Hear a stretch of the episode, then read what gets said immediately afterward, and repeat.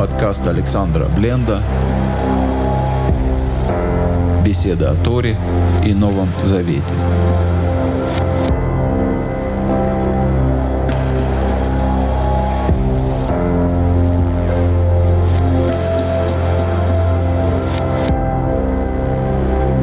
Шалом, дорогие друзья! С вами Александр Бленд. И с Божьей помощью мы с вами сегодня перечитаем еще одну историю, в которой поведение героя, в нашем случае пророка Элиши или Елисея, покажется нам удивительным.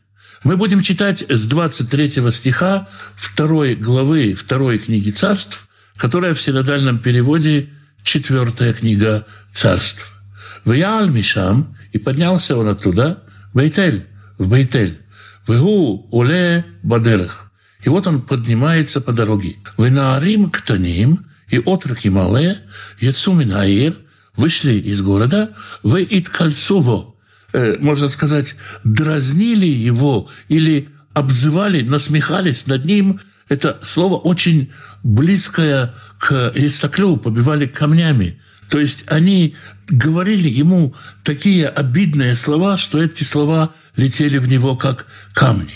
В Ямру и говорили ему «Але киреах, але киреах, поднимайся, лысы, поднимайся, лысы». В Яфенахарав и обернулся он в Ярем и увидел их, в Икалелем Бешем Адунай и проклял их именем Господним. Ватицена штаем дубим, и вышли две медведицы, Минхаяр из леса, Вативкана Мием Арбаим Ушней Иладим.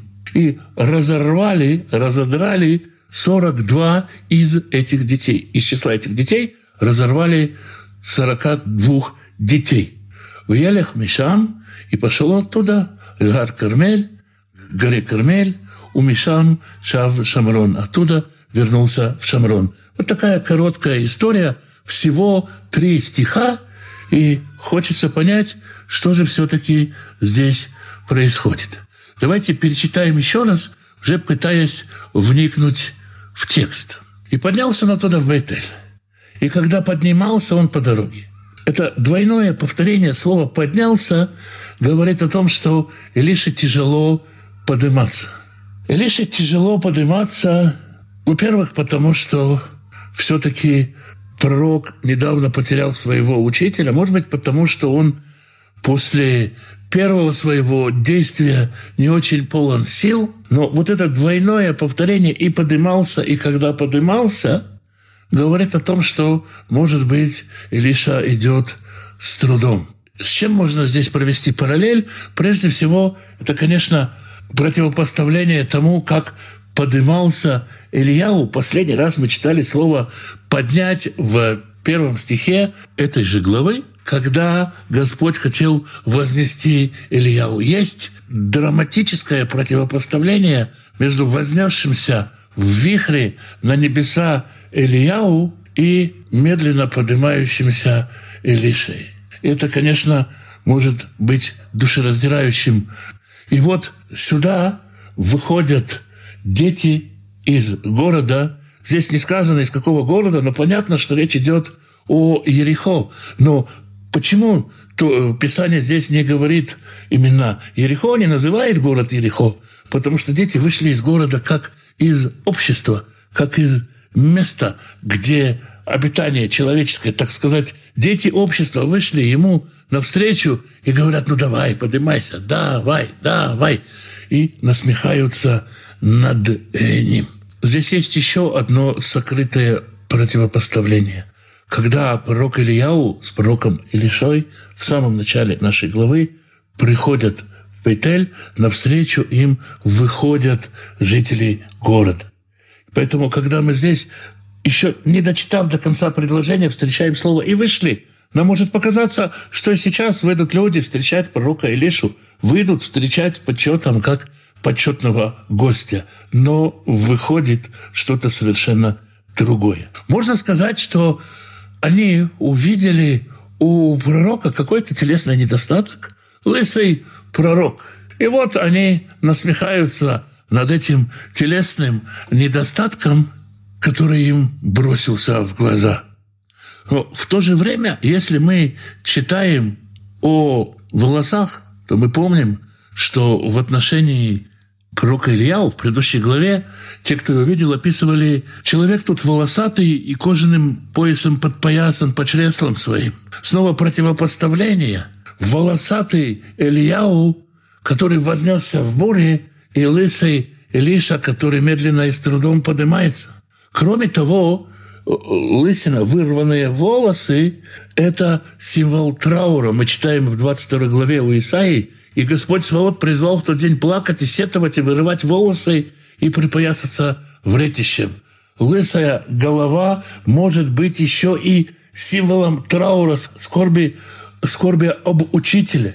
И тогда получается, что дети насмехаются не только над тем, что вот этот лысый человек медленно поднимается, насмехаются над тем, что он недостоин быть наследником своего учителя, и насмехаются и над трауром его, возможно. И это превращается в что-то гораздо более серьезное, чем просто насмешка над тяжело поднимающимся в гору лысым человеком. Хотя и насмешка над человеком, представьте себе, что если из этих детей пострадало 42, значит, их было много больше. И когда такое количество детей выходит и насмехается, это много говорит не только о детях этого города, но и о старцах этого города, о воспитании в этом городе. И вот выходят дети из города и начинают, простыми словами говоря, гнобить Элишу. И, естественно, это больше, чем просто оскорбление. И вот он оборачивается и увидел их. Комментаторы говорят, что он увидел, что ничего путнего из потомков этих детей никогда не выйдет, и поэтому он позволил себе проклинать их. Но, возможно, он просто увидел их лица, увидел это воодушевление, с которым они пришли его гнобить, и это пробудило в нем то, что пробудил. Комментаторы по-разному объясняют, почему эти дети вышли над ним насмехаться. Кто-то говорит, что это вообще были не дети, а жители города Нааран, который был рядом. Кто-то говорит, что эти дети, это, кстати, вполне подходящая версия, занимались тем, что доставляли в Ерехо воду из-за того, что источники воды были испорчены. И когда Элиша исправил эту проблему с источником воды, дети потеряли свою, э, свой приработок. И поэтому они так набрасывались на пророка. Есть и самое простое объяснение – это сборище злых детей, которым скучно в городе, и которые, как это во многих местах и поныне случается у детей, нашли возможность поиздеваться над странным чужаком. Так или иначе, пророк увидел то, что увидел, и проклял их именем Господним. Это единственный случай во всем Писании, ну, может быть, не единственный случай в истории, единственный случай, когда Писание об этом упоминает, что кто-то проклинает именем Господним. Благословение именем Господним встречается несколько раз. Проклятие именем Господним встречается только здесь. Он проклял их именем Господним. И появляется лес. Некоторые комментаторы говорят, Мидраж говорит, что именно появляется лес, потому что там по дороге из Ерехов в Бейтель нету никакого леса. И словно по проклятию по словам проклятия появился лес, и появились две медведицы, которые вышли из леса и растерзали из них 42 мальчиков. То есть растерзали, значит, что не голод никаким образом движет медведицами. Это вышли не голодные медведицы, которые нашли себе пищу в этих 42 мальчиках. Это вышли медведицы, которые вышли, чтобы растерзать, не чтобы поесть.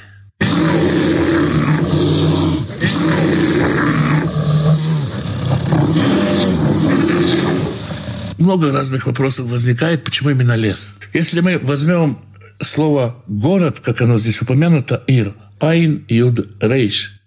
Если мы возьмем слово «лес», как оно здесь упомянуто, «юд», «айн», «рейш», это те же самые буквы. Город и лес. Царство человека и царство животных состоит, по сути, из одних и тех же букв. Некое смешение, которое происходит в человеческой душе, может превратить общество в лес. И вот появился лес. А вместе с лесом появляются и медведицы. И тут нужно бы остановиться и понять, почему именно медведицы. Для этого коротко перечитаем предыдущий рассказ. Жители Ирихо обращаются к Илише. И сказали Илише жители города того. Вот местоположение города этого хорошее, как видит господин наш, а вода плохая. И земля истребляет жителей его. Так говорит перевод «земля истребляет жителей его». Оригинальный текст говорит слово «мисокелит», и это удивительное слово. В русском языке есть понятие «сирота», человек, который лишился своих родителей. Оно есть, конечно, и в иврите, оно есть во всех языках. Но в иврите есть слово, которое означает родителей, которые потеряли своих детей. И страна лишает родителей своих детей. Страна убивает детей из-за того, что плохая вода. Возможно, эта плохая вода приводила к высокой смертности среди детей. Это то, на что жалуются жители города. И сказал он, принесите мне новый глиняный сосуд и положите туда соли. И принесли они ему, и вышел он к истоку вод, и бросил туда соли, и сказал, так сказал Господь, я исцелил эти воды. Не будет от них впредь ни смерти, ни смерти детской, если перевести дословно. То есть пророк Элиша остановил смертность среди этих самых детей и избавил родителей от того, чтобы они теряли своих детей. Снова остается вопрос, а при чем здесь медведи? Если мы почитаем вторую книгу Шмеля, которая в синодальном переводе вторая книга царств, в 17 главе, Хушай говорит Авшалому, сыну Давида, «Ты знаешь отца твоего и людей его, что они храбры и озлоблены душою, как медведица в поле, лишившаяся детей». То же самое слово «дов шакуль». У пророка Ошия Всевышний говорит о себе «Встречу я их, как медведица, лишившаяся детенышей, и раздеру я ограду сердца их». В книге «Притч» в Мишлей в 17 главе мы читаем «Лучше встретить человеку медведицу, лишенную детей, но не безрассудного с его глупостью» вся злость, весь гнев собирается в медведице, которую лишили ее детей.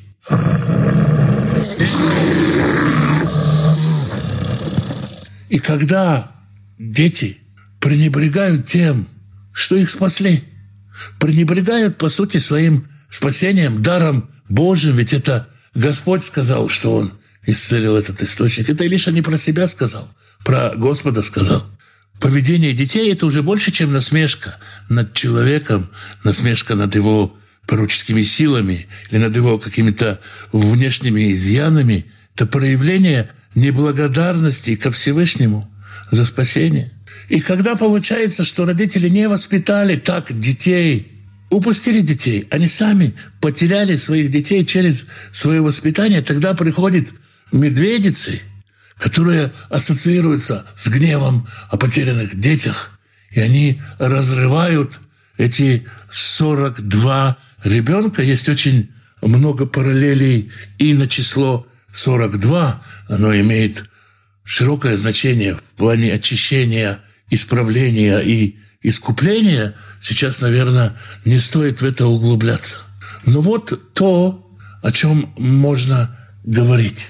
Это наказание не за то, что какие-то дети, потеряв свою работу, дразнили пророка. Это наказание за пренебрежение даром спасения, даром избавления от смерти, пренебрежение даром Божьего избавления от смерти. Вот за это пришла смерть на этих 42 детей. Очень трагическая история. Комментаторы по-разному к этому относятся. И есть те, кто осуждает пророка Илишу за его гнев. Есть те, кто говорит, так вам и надо, будете знать, как пророка обижать. история не о том, и история гораздо глубже. На этом мы, пожалуй, и остановимся, не все рассказав, но кое-какими деталями поделившись. Святой Благословенный благословит всех тех, кто изучает Его Слово, ищет Его лица. Святой Благословенный благословит вас и семьи ваших мужей ваших и жен ваших, сыновей ваших и дочерей ваших, внуков и внучек, правнуков и правнучек. Святой Благословенный благословит родителей ваших, пап и мам, бабушек и дедушек, прабабушек и прадедушек. Берегите их. Святой Благословенный благословит нуждающихся в пропитании, даст достойную работу, чтобы было время на общение с семьей и на изучение Писания, чтобы в доме был достаток, избыток, возможность помогать другим и желание помогать другим. Святой Благословенный благословит и исцелит больных, даст мудрости врачам исцелять. Святой Благословенный поддержит и укрепит тех, кто сопровождает больных. Святой Благословенный примирит семьи, в которых нет мира, примирит отцов и детей, мужей и жен, братьев и сестер. Особо хочу попросить благословения всем тем, кто поддерживал меня, молился, помогал, поддерживал материально, поддерживал добрым словом. Будьте благословенны вы и дома ваши. С вами был Александр Бленд. Спасибо, что вы меня слушаете.